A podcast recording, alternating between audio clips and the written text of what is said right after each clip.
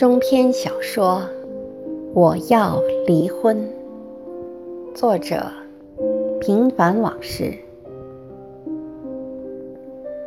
第七章尾声。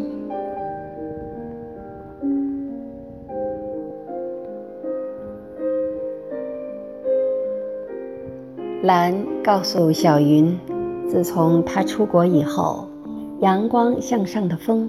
一度陷入消极颓废之中，整日泡在酒吧里，常常把自己灌得不省人事，有几次还因酒后闹事被关进拘留所。兰看在眼里，痛在心上。从那时起，兰就暗暗担负起照顾风和他家庭的责任。但风始终都把兰当成好朋友、好同学，从未越雷池半步。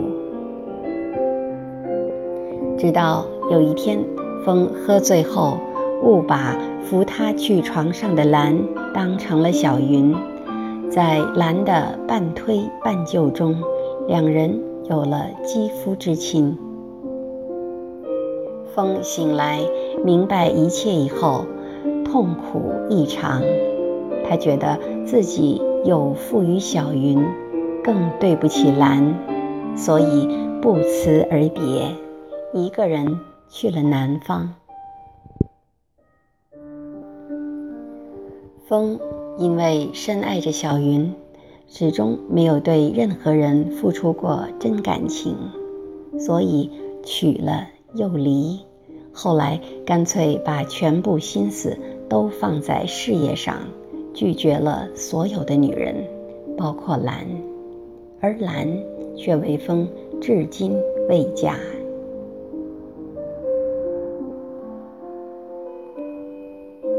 经过近十年的拼搏，风终于功成名就，从南方归来，很快就成为无人不知、无人不晓的优秀企业家。去年还当选为十大优秀青年和市政协委员。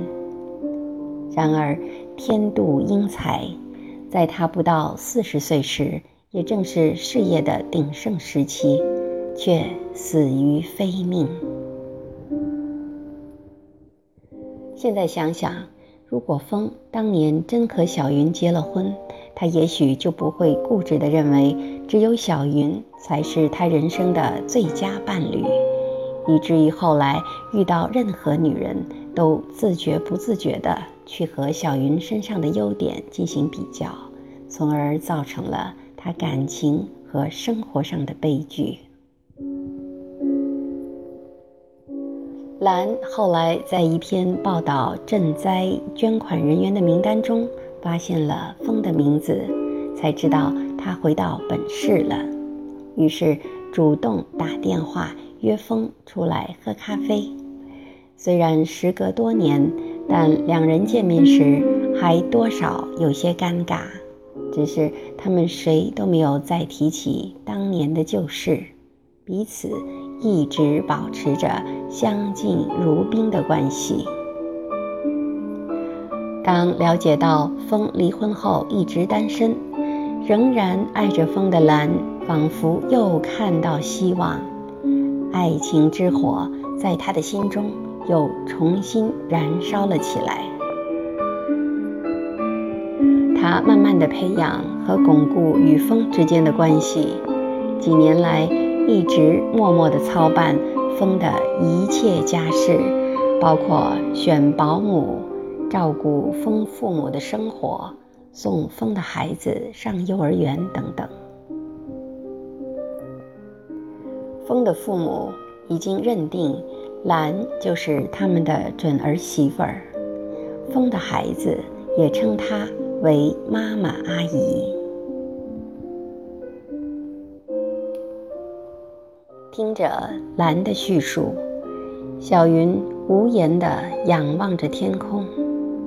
他觉得命运好像和他们三个人开了个大玩笑，人世间的情与爱，为何总是那么的阴差阳错？突然，他想起了什么，扭头对兰说：“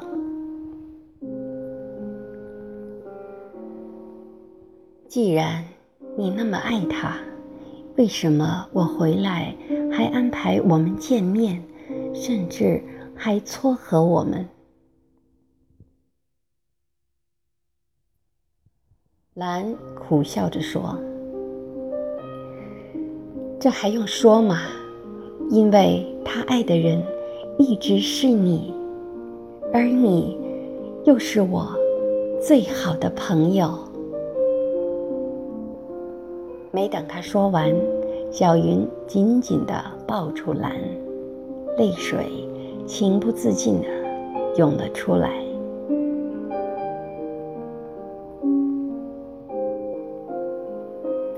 接下来，小云和兰商量着。如何处理善后事宜？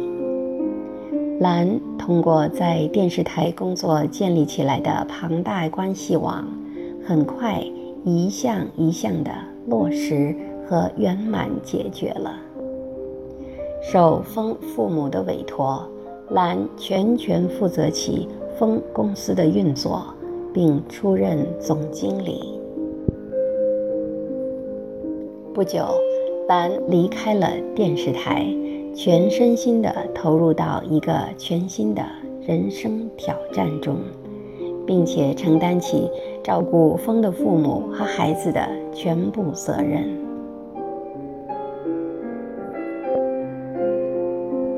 风的早逝，让小云反复思考自己走过的路，发现许多事情。都是因为自己的软弱和消极的生活态度造成的。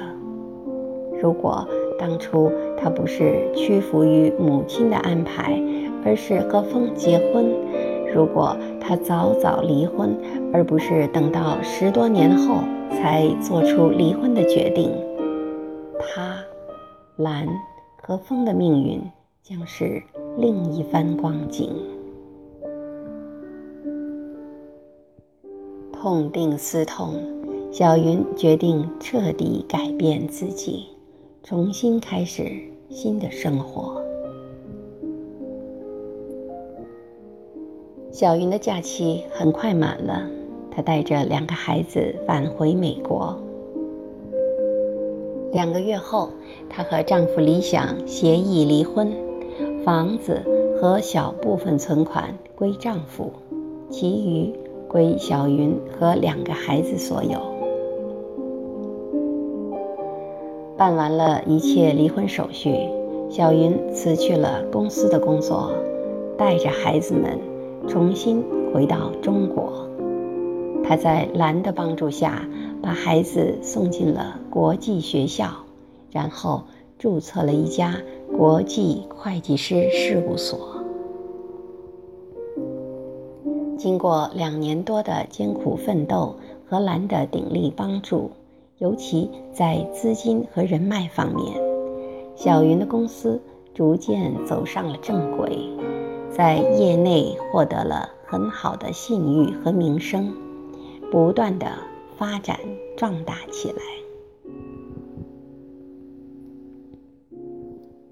五年后，兰结了婚。却始终把风的女儿视如己出，自己没有生育。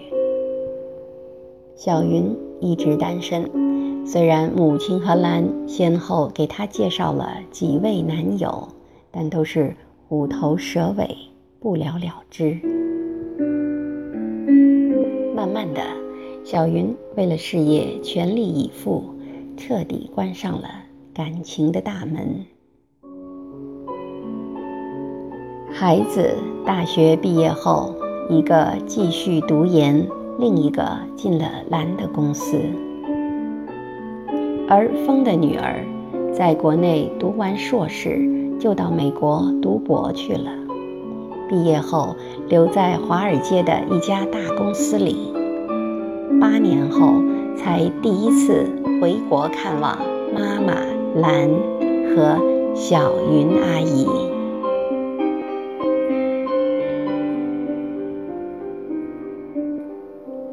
一切都似乎发生着巨变，而唯一不变的是，每年的清明节，小云和兰都会一起去风的坟前祭拜他们共同的爱人。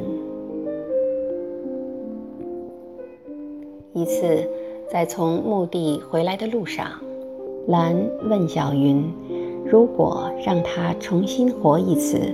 他将如何选择生活？小云迷离地望着远方，沉默了几分钟后，才慢悠悠地像回答兰的问话，又好像是在自言自语。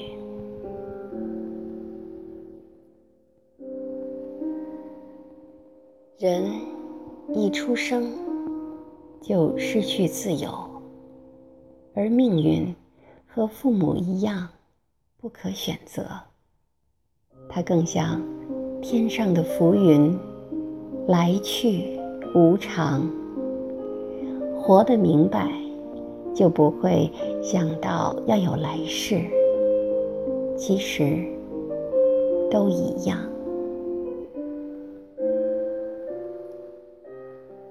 兰侧身看了一眼身边的小云，仿佛灵魂已经从他的身体里游离出去，飘到一个未知的世界。兰突然觉得，现在的小云变得豁达起来，而且比以往任何时候都要坚强。